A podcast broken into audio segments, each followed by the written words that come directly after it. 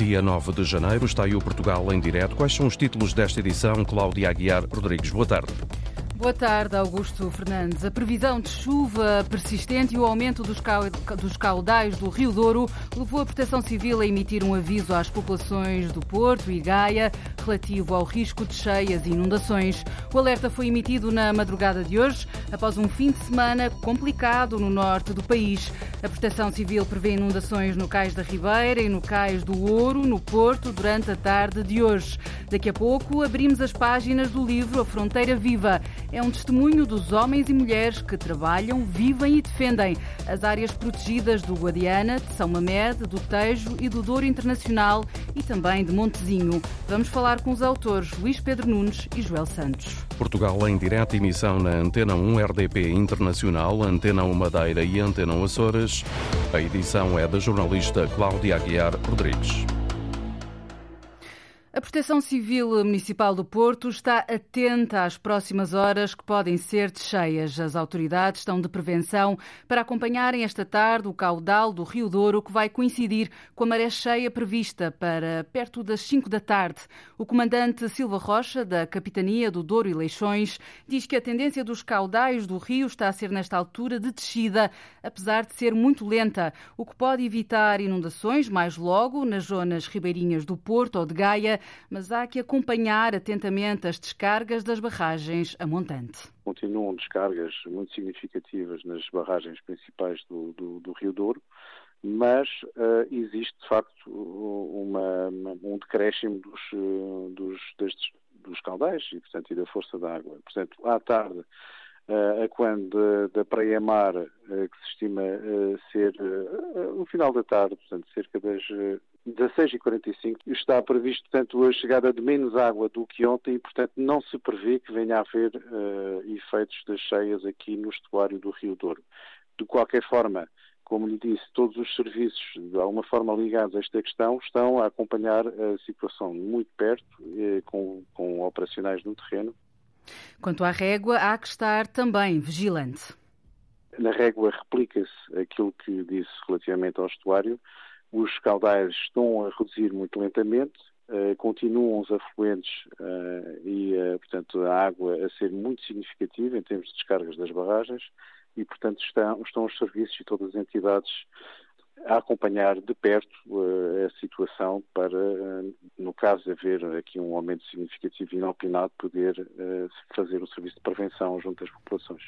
As próximas horas são então de vigilância e, e acompanhamento por parte das autoridades das descargas das barragens. Em Sinfãs, no distrito de Viseu, a Estrada Nacional 222 está cortada ao trânsito por tempo indeterminado.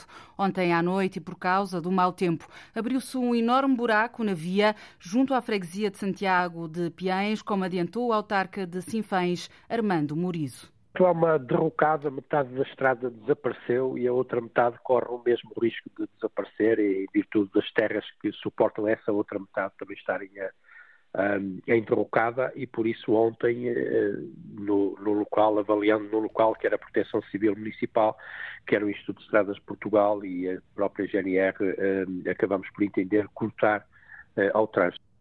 E os técnicos da autarquia e das estradas de Portugal estão no terreno para avaliarem o que vai ser feito para restabelecer a circulação. Armando Murisco diz que as obras vão ser demoradas. Os técnicos do Instituto de Estradas de Portugal que estão no terreno durante o dia 2, com certeza darão já uma proposta uh, de intervenção, mas eu adivinho que de facto ela possa demorar algum tempo, uh, apesar de ser a estrada, uma das estradas que nos liga um, ehm, dentro do Conselho e também nos liga para a zona do Porto, uh, e portanto causa inúmeros transtornos, quer a e Fanense, mas também àqueles que vêm para Cifés trabalhar, a, parte toda industrial e comercial que vem para, para Castro Daire, para Viseu, uh, e, sentido inverso. Mas eu quero acreditar que até ao final do dia já possamos ter aqui alguns prazos, algumas propostas, mas eu acredito que vai, vai ser moroso, uh, considerando que é efetivamente uma, uma, um grande buraco, por assim dizer, uma grande derrocada e, e que vão ser precisas obras estruturais.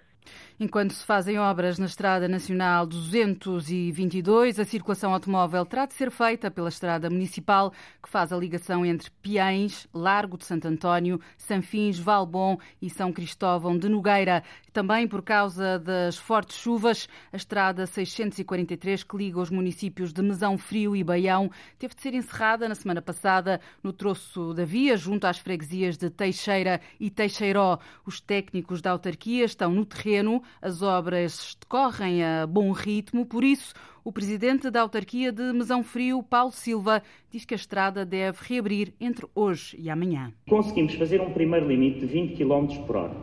Eu gostaria que isto tivesse sido um bocadinho mais baixo. Não foi, eu respeito, mas acho que já é uma grande diferença em relação às velocidades que nós estamos a ver. Porque as velocidades que nós andamos a detectar nas trotinetes elas vão muitas vezes. Não é este som que vamos recuperar mais à frente, então o som de Paulo Silva, o autarca de Mesão Frio. Os técnicos da autarquia estão no terreno, as obras decorrem a bom ritmo e este autarca diz que a estrada deve estar reaberta ou deve reabrir entre hoje e amanhã. Este fim de semana voltou a chover muito, não é? Portanto, a obra começou, começamos logo com a obra no sábado de manhã mas como envolve betão, envolve ali massas, com frio, com a chuva, com, com, com água sempre ali a, a cair em cima, o tempo de secagem demora mais, não é? Portanto, é mais lento. Portanto, de todo modo, eh, conseguimos, estamos a prever que ontem, em condições normais, seria transitável, mas também como choveu para, para aqui muito e, e deitou-nos para muros abaixo e mais enxurradas de lamas e detritos dos, dos terrenos que foram que foram palco dos incêndios, atrasou-nos um bocadinho. Estamos a fazer tudo por tudo para que ainda hoje esteja transitável. Se não estiver hoje, amanhã de certeza que está. E por agora, a estrada municipal que liga Mesão Frio a Baião mantém-se encerrada ao trânsito. Em Lisboa, a circulação de trotinetas vai ter novas regras. Esta manhã houve uma assinatura do acordo de colaboração entre o município de Lisboa e cinco operadores de mobilidade suave partilhada. Foram anunciadas mudanças relativas, por exemplo, ao estacionamento. Foi o que anunciou o Presidente da Câmara, Carlos Moedas. Conseguimos fazer um primeiro limite de 20 km por hora. Eu gostaria que isto tivesse sido um bocadinho mais baixo. Não foi, eu respeito, mas acho que já é uma grande diferença em relação às velocidades que nós estamos a ver. Porque as velocidades que nós andamos a detectar nas trotinetes, elas vão muitas vezes acima dos 25, chegam aos 30 km por hora. E, portanto, a partir de agora, vocês vão pôr limites nas vossas uh, máquinas, nas vossas trotinetes, para limitar a 20 km por hora. Carlos Moedas a adiantar que vai haver um limite de velocidade para se circular de trotinete em Lisboa, que são de 20 km por hora, mas também foram outros aspectos eh, em que anunciou mudanças, entre eles o estacionamento, que passa a ter locais próprios, indicados pela autarquia, e as empresas vão ter esses locais assegurados para poderem estacionar as trotinetas. O número total eh, de trotinetas na cidade também é regulamentado e consoante for verão ou inverno, as, eh, as regras vão mudando. Este acordo define princípios e regras que devem ser seguidas pelo município e pelas operadoras de trotinetas até entrar em vigor o regulamento de mobilidade suave partilhada na cidade de Lisboa. Quase metade dos autocarros em Coimbra estão parados. Os serviços municipalizados de transportes urbanos de Coimbra tinham à data de hoje mais de 40% dos veículos imobilizados, devido ao que o município classifica de frota demasiado envelhecida. A autarquia de Coimbra fala de um desinvestimento que os transportes urbanos têm sido alvo ao longo dos últimos anos, Lourdes Dias. De uma frota de 178 autocarros dos serviços de transportes urbanos de Coimbra, 78 estão encostados. Há mesmo autocarros que não circulam há mais de um ano.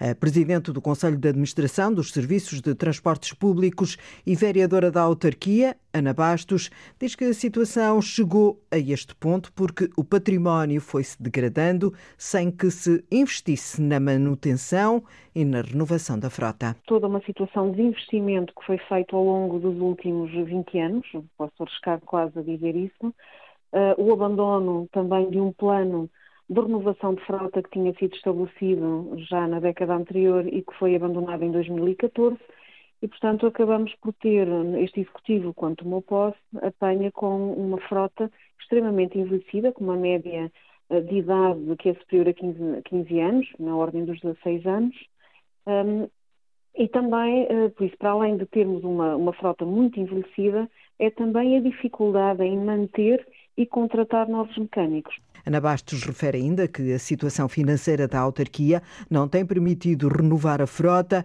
uma autarquia que não conta com apoios importantes da Europa. Deparamos também com um PT 2020 completamente encerrado e o PRR, embora ainda se fale hoje em dia em PRR, de uma forma geral, já não aceita novas candidaturas. Portanto, tem-se vindo a trabalhar é com as candidaturas que já estavam previamente aprovadas. Por isso, também não há financiamento. Uma Câmara Municipal com um orçamento de 160 milhões de euros, como é o caso da Câmara Municipal de Coimbra, em que se depara com uma situação destas, um, autocarro novo, hoje em dia mesmo a combustão interna, custa 300 mil euros. Um autocarro elétrico custa mais de meio milhão de euros cada um deles. Para renovar uma frota de 177, como deve imaginar, é um esforço económico não é compatível com uma autarquia com um orçamento municipal como temos. A Câmara de Coimbra está agora a trabalhar numa estratégia de renovação da frota de transportes públicos, um plano que vai ser levado à reunião da autarquia muito em breve. A vereadora, com o pluro da mobilidade, não apresenta pormenores desta nova estratégia, apenas que há medidas de curto e longo prazo para dar outra dignidade aos transportes públicos de Coimbra. Umas delas que têm que entrar já de imediato para resolvermos a situação que não dá para prolongar, não é? Não, não é possível continuarmos a suspender chapas, serviços no dia a dia por falta de, de frota. Portanto, temos algumas medidas de curto prazo que vão ser adotadas desde já, no sentido de procurar mitigar, não quer resolver, mas mitigar o problema atual. Mas depois há medidas de longo prazo e que têm a ver com este plano de renovação, que é um plano praticamente a 10 anos, sensivelmente a 10 anos, e que vai ser extremamente exigente, que impõe, naturalmente, aqui a compra sistemática, contínua, de autocarros em função da idade, mas também do estado mecânico de cada um deles. Coimbra vai, no entanto, receber 22 novos autocarros até ao final deste ano, resultado de um concurso já lançado no valor superior a 9 milhões de euros, uma candidatura que já vinha do executivo anterior. 22 novos autocarros que devem chegar já no final deste ano. O presidente do Turismo do Porto e Norte de Portugal vai pedir ainda este mês uma reunião ao novo ministro das Infraestruturas. O objetivo é discutir o estudo que foi realizado sobre as ligações aéreas na região norte. Em declarações à agência Lusa, Luís Pedro Martins reconheceu que nunca é positivo interromper um trabalho que já estava a ser feito e por isso diz que esta é uma questão prioritária para debater com o novo Ministro das Infraestruturas, João Galamba. Será um dos principais, eh, uma das, principais, uma das primeiras questões a colocar eh, a este Ministro é se de facto vamos continuar a traçar este percurso, uma vez que nós temos já muito bem identificadas quais são as companhias, quais são os mercados eh, a atingir e até uma estimativa de verbas. Nós estávamos neste momento na fase, eu diria final, uma vez que o grupo de trabalho foi constituído. Eh, esse grupo apresentou o seu estudo ao Ministro e estávamos agora à espera, a qualquer momento, de sermos chamados o Sr. Ministro para saber qual é que iria ser o seguimento eh, do estudo que foi feito. E outro dos temas que preocupa Luís Pedro Martins é a continuidade da linha do Douro. Não havia nada aqui no bairro onde nós pudéssemos chamar de uh, nosso porto de abrigo. Passava imensas horas sozinha. Sandra fundou uma associação que tem como foco as crianças e os idosos. Esta Casa para Todos é o espaço âncora do bairro 2 de Maio, na freguesia da Ajuda, em Lisboa. Abrimos as portas todos os dias para dar resposta a resposta que não existia. Isto não pode, 30 anos depois da minha adolescência, não pode continuar a acontecer.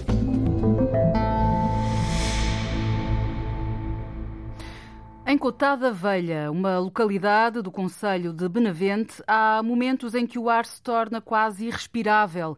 Dizem os moradores que, pela proximidade de aviários e suiniculturas das habitações, são obrigados a fechar todas as janelas e estender a roupa dentro de casa. Mas as consequências, João Ramalhinho, sentem-se também no comércio.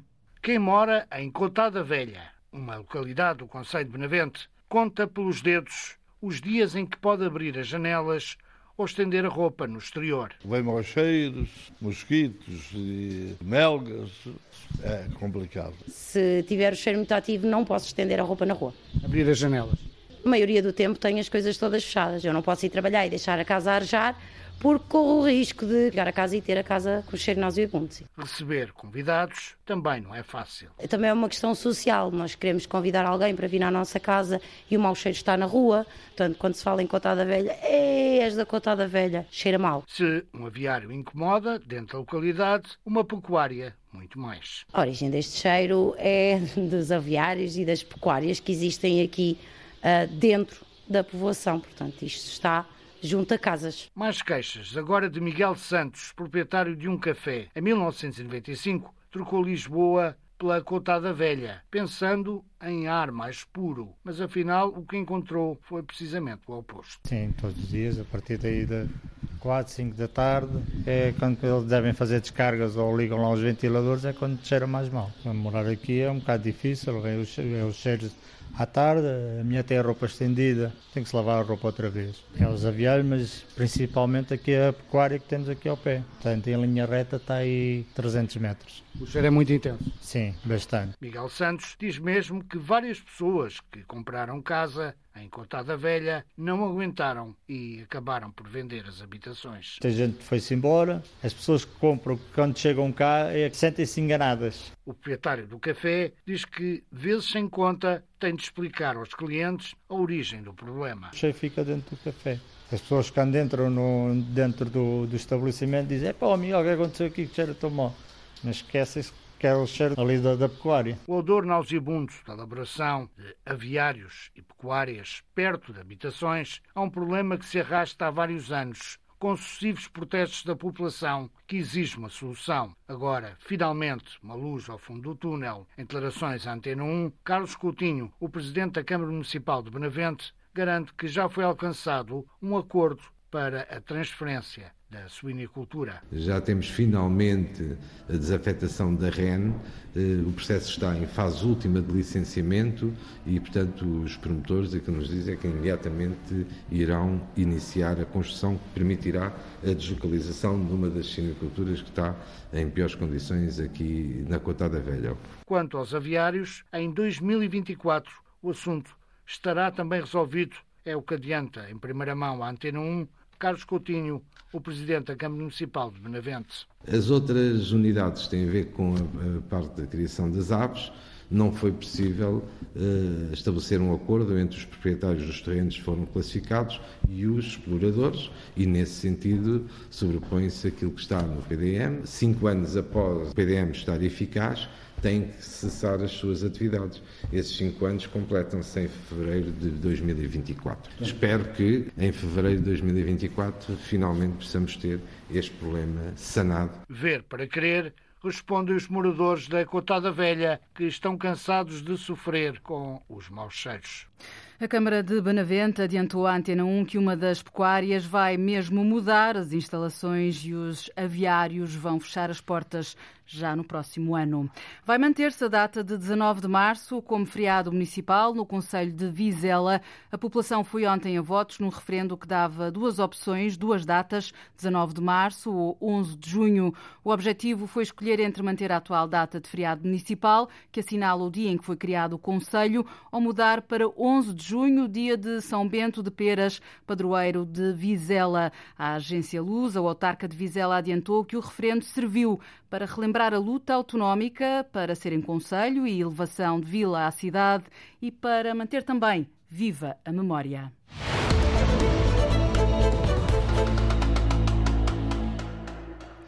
E agora, no Portugal em Direto, vamos abrir o livro que tem Fronteiras com Gente Dentro. Vamos olhar para a Fronteira Viva, uma obra sobre cinco parques naturais, raianos, fronteiriços, que conta com o apoio do Instituto da Conservação da Natureza e das Florestas e que tem como autores o cronista e comentador televisivo Luís Pedro Nunes e Joel Santos, fotógrafo premiado e coautor das séries documentais Mundo à Vista e Portugal à Vista. São eles os nossos convidados de hoje para nos ajudarem a perceber que testemunhos encontramos nestas páginas, que são também uma espécie de mergulho na singularidade dos territórios de cinco parques naturais: Parque Natural do Guadiana, Parque da Serra de São Mamede, Parque do Tejo Internacional, do Douro Internacional e Parque Natural de Montezinho. Bem-vindos.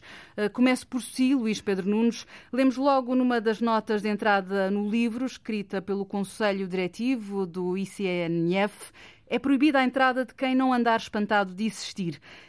Hum, é, é uma, uma frase que remete para as aventuras de João Sem Medo, contadas por José Gomes Ferreira, escritor e poeta português, e que nos transporta para a ideia de que o país concentra nos seus territórios uma quantidade de lugares mágicos, quase todos eles no espaço natural. Sim, um, desengane-se muita gente que pensa que conhece o país de les a les. Uh, seria o meu caso, por exemplo. Uh, eu, eu, olhei para o mapa de Portugal e, e, andava à procura de algo que não conhecesse. E, e, olhei para a zona da fronteira e olhei para o facto de existirem quase uma uma língua de verde de parques naturais encostado à, à zona reiana e que quase se uniam entre si, de, do Guadiana a Montezinho.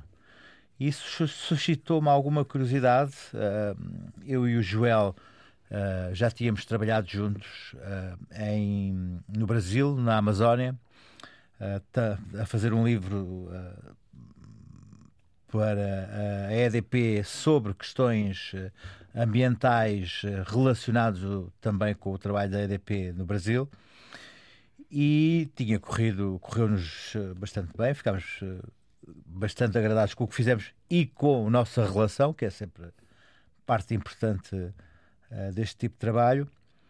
E uh, calhou, foi mesmo uma, um acaso. Caminharam juntos, fizeram juntos este percurso, como disse há pouco, uh, Luís sentou-se ou sentaram-se e desenharam um mapa que foram explorando? Não, não. Por acaso, desta vez não. No Brasil foi, foi assim, desta vez não, porque os nossos interesses eh, foram, foram diversos.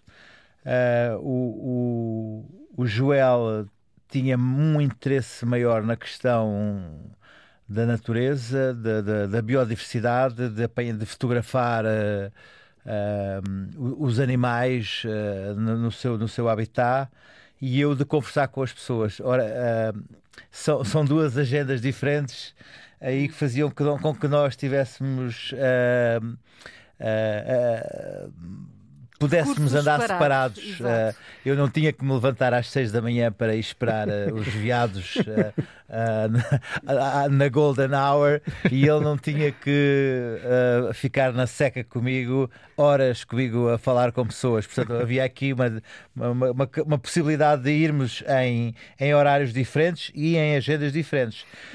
mas deixe-me dizer-lhe o seguinte.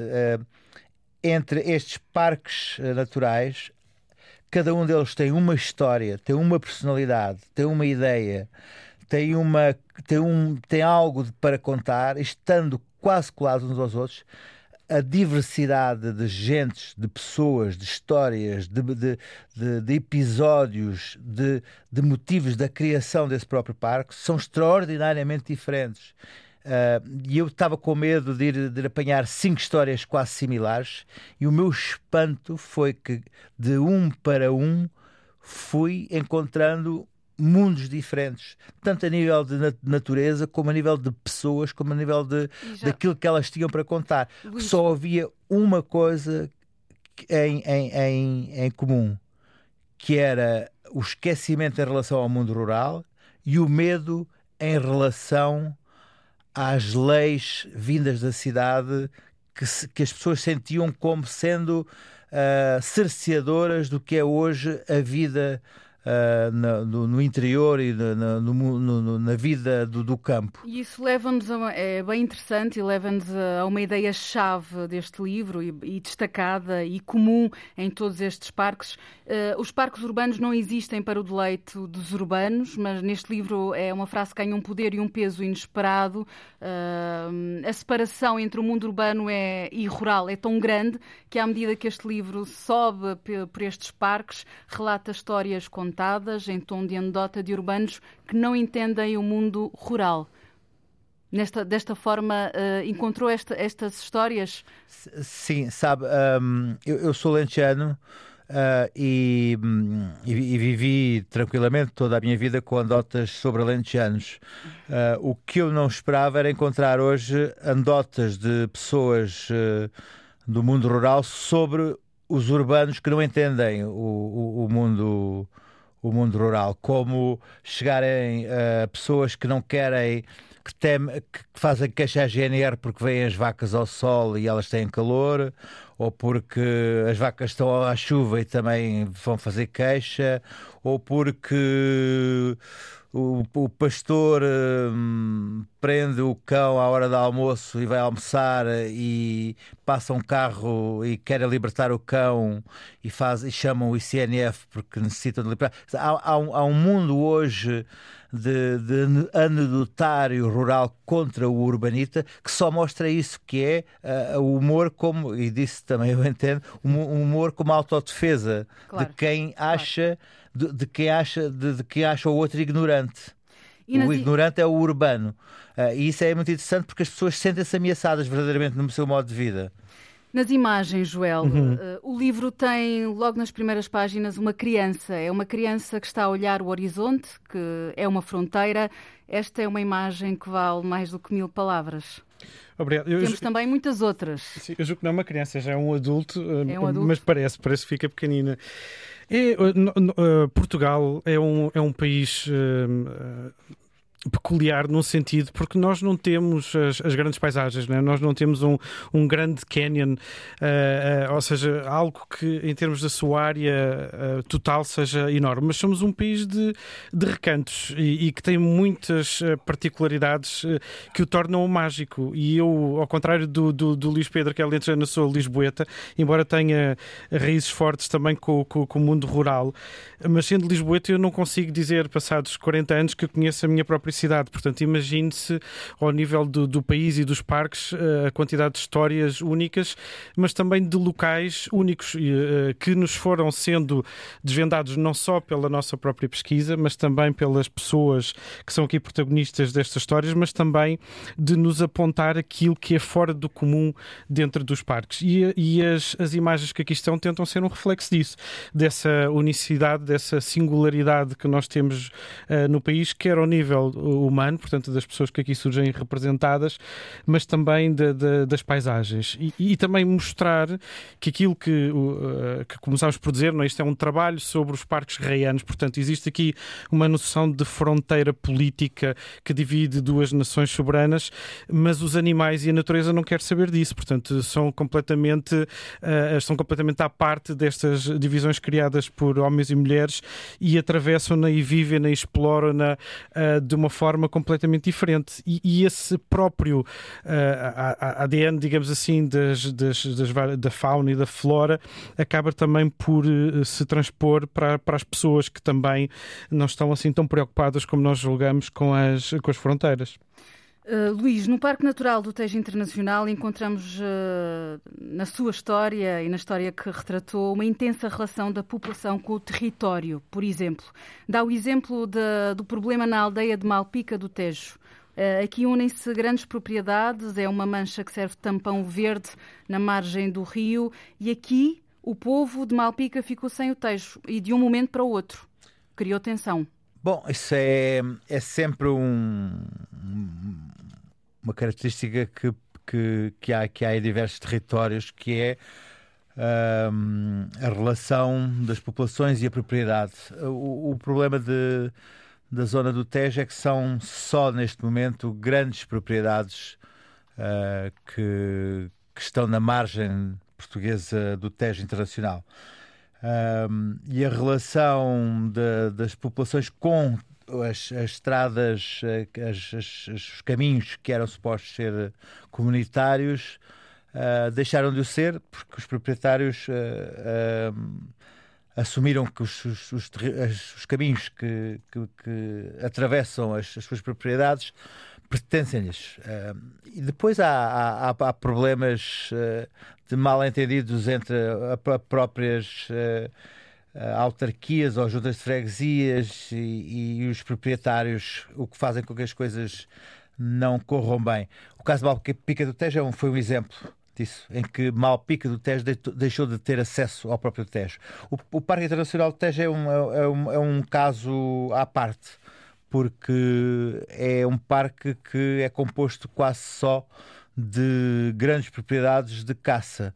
A caça hoje é um assunto uh, difícil de, de, de, de, falar em Portugal, porque a caça, um, embora seja um tema pouco um pouco difícil de defender. Eu não sou caçador, nunca fui caçador, não sou filho de caçador, mas uh, que se corrermos toda esta zona uh, raiana do território, compreende-se que sem caça seria difícil manter a biodiversidade tal como a temos hoje, porque é a caça Serve ao que, equilíbrio, não é? Da biodiversidade. Porque é a caça que faz com que uh, haja uma gestão da própria da própria biodiversidade sem sem caça não haveria lince no, no Guadiana, porque é, é a gestão de caça que permite que haja coelho. Se há coelho, há lince. Se há lince, há as águias uh, de, de Bonel e as águias imperiais que também caçam o coelho. Portanto, há todo um sistema que gira à volta da existência da caça. Mas é um assunto difícil porque uh, o ato de um homem matar um animal é hoje, é hoje difícil de defender mas no caso do Tejo Internacional ainda mais. Contudo, o, que é interessante hoje perceber é que as pessoas, as próprias populações, não compreendem a importância dos próprios parques. Vivem nos parques naturais. um pouco agastadas com as leis e as imposições, sem perceberem, sem perceberem, sem, perceberem, sem, sem sem elas próprias aceitarem que se não tivessem sido criados os parques naturais há 30 anos, toda aquela zona onde vivem teria ela sido devastada. E também pelo... a dificuldade em aceitar as regras, não é? Ah, bom, as, os, os, parques são aqueles que, que, vieram proibir eh, a construção, que vieram impor normas, Exato. vieram impor regras que têm os vigilantes que são verdadeiros heróis no meio disto, que são pessoas que fazem, fazem a contagem de animais, que andam por ali a, a policiar o que podem, que são pessoas dedicadíssimas à natureza. Uh, e não, so... têm, não têm uma arma, não têm nada, só têm a sua, a sua farda para impor alguma, é o exemplo alguma que, disciplina. É de... o exemplo que o Luís e o Joel trazem neste livro. É o técnico do Instituto de Conservação e de Natureza o vigilante, preserva, o vigilante que está no, no terreno. Preserva sim. o crânio do lince fundador do repovoamento desta espécie no Val do Guadiana foi importantíssimo para a preservação desta espécie. É um rosto uh, a quem vocês dão uh, voz e cara. Também. Sim, mas é uma pessoa, por exemplo, que se se pergunta uh, quantos linces queremos ter, se, se, se, não atingimos já um nível de, de linces suficientes para a mancha de território que temos, porque neste momento o território uh, não permite a existência de corredores, uh, até por exemplo ao Parque Natural de Donanha, em, Espanha, para que os linces possam percorrer livremente uh, os territórios e por isso muitas vezes acabam atropelados, que é um drama dos linces. Uh, por, toda a, por, toda a, Península Ibérica. E os linces são capazes de aparecer em Barcelona ou perto do Porto. São, são animais com uma capacidade de, de mobilidade tremenda. Mas isto para dizer que os parques foram. A criação dos parques conseguiram preservar não só a natureza, como depois toda, tudo aquilo que estava lá dentro, as aldeias, eh, as tradições. Eh, sem isso teria havido Exato. uma eucaliptação, uma, uma, uma, uma criação de, de, casas de fim de semana nas arribas, teria havido uma devastação que não aconteceu devido à criação dos parques. Uh, se há tradições uh, na, na extraordinárias na zona do Douro Internacional, nas aldeias do Douro Internacional, ou em Montezinho, que é, uma, é, um, é um parque que a mim me apaixonou. O, o Joel é mais uh, Douro é, Internacional, eu... eu... sou mais Montezinho. Mas o Joel tem uma imagem fantástica, e deixe-me ir só aqui ao Joel, uhum. a ponte de Gimonde que atravessa o Rio de Honor com aquela luz fantástica uhum. que se vê neste livro, o Rio Baceiro, é um rio internacional, também atravessa o Parque Natural de Montezinho, e temos também do outro lado a queima da morte no culminar do Carnaval Exatamente. de Vinhais. Uh, Joel, qual foi uh, aqui a imagem mais desafiante de captar? Uh, há alguma história por detrás da câmara que vale a pena recordar?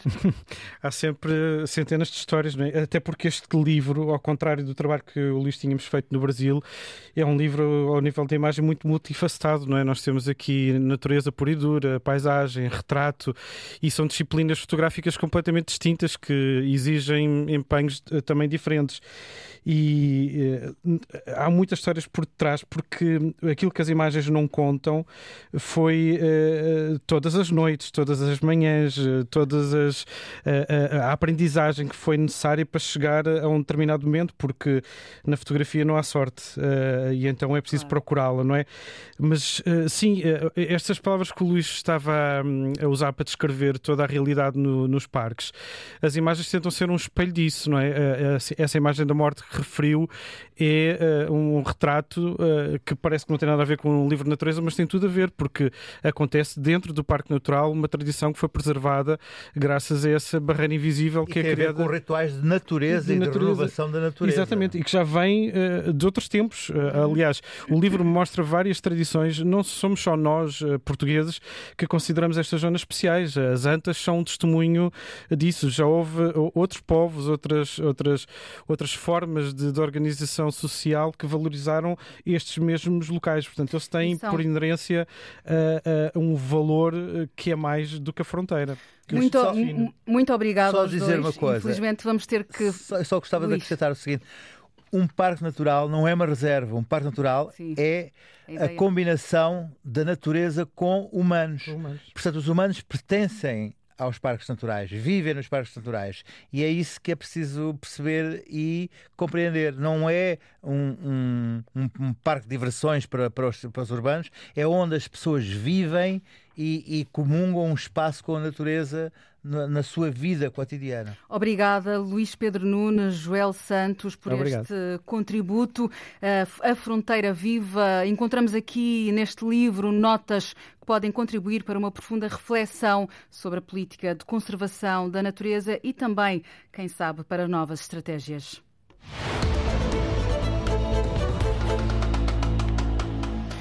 Hoje, na rúbrica Os Nossos Animais Selvagens, regressamos até o percurso do Salreu, em Estarreja, para ver um habitante alado, raro e muito tímido. É a garça vermelha, pertence à família das garças e gosta, por isso, de habitar zonas de sapal ou juncal, por exemplo. Esta ave elegante é uma das muitas espécies de aves que habitam a zona úmida de Salreu, um local onde a vida selvagem convive bem com a agricultura existente. Luís Henrique Pereira.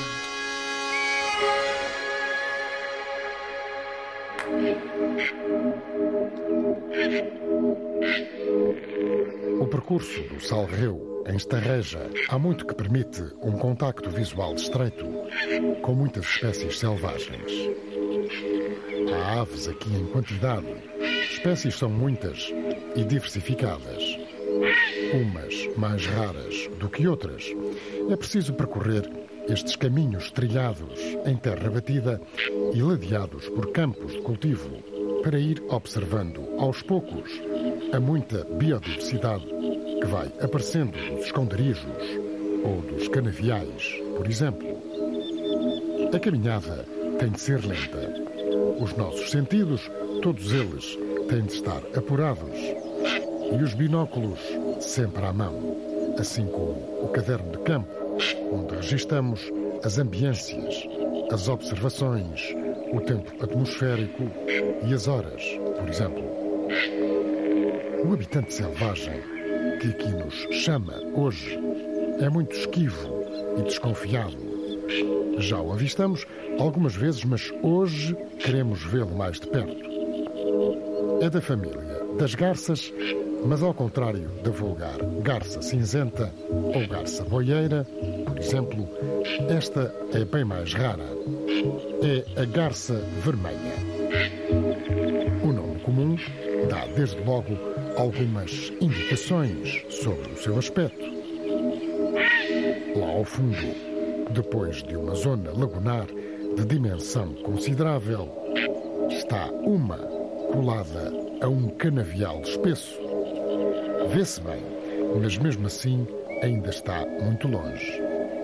Temos de continuar a caminhada, devagar e em silêncio, para tentar evitar que ela levante voo ou se assuste com a nossa presença. Passados alguns minutos de um caminhar a passo lento, verificamos que estamos mais perto.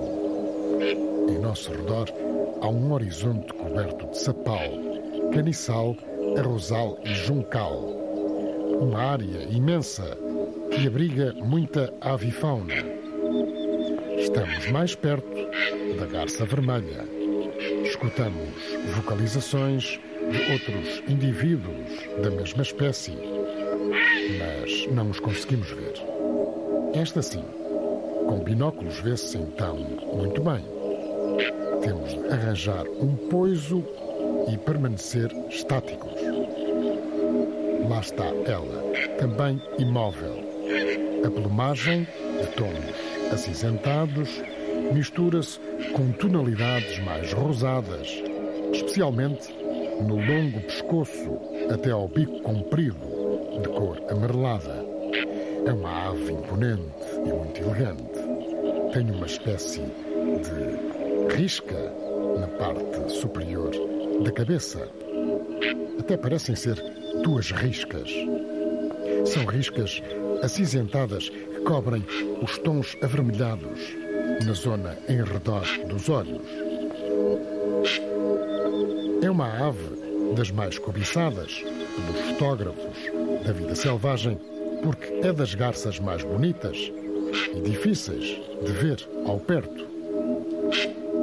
Mais uma vez, o percurso do salreu na Ria de Aveiro prova que a biodiversidade, mesmo a mais ameaçada, tem aqui um bom refúgio, uma boa estação de serviço para descanso, para alimentação e para a reprodução.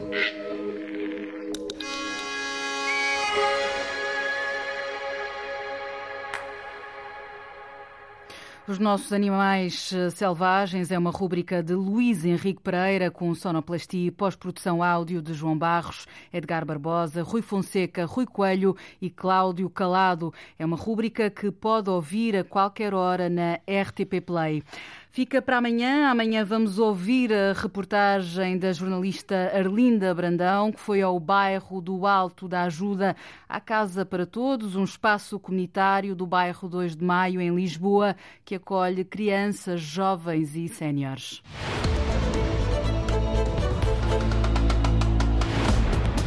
O Portugal em direto volta amanhã a ligar o país de norte a sul. Termina aqui então Portugal em direto, edição desta segunda-feira, dia 9 de janeiro, com a jornalista Antena 1 Cláudia Aguiar Rodrigues. Liga à informação. Ligue à Antena 1.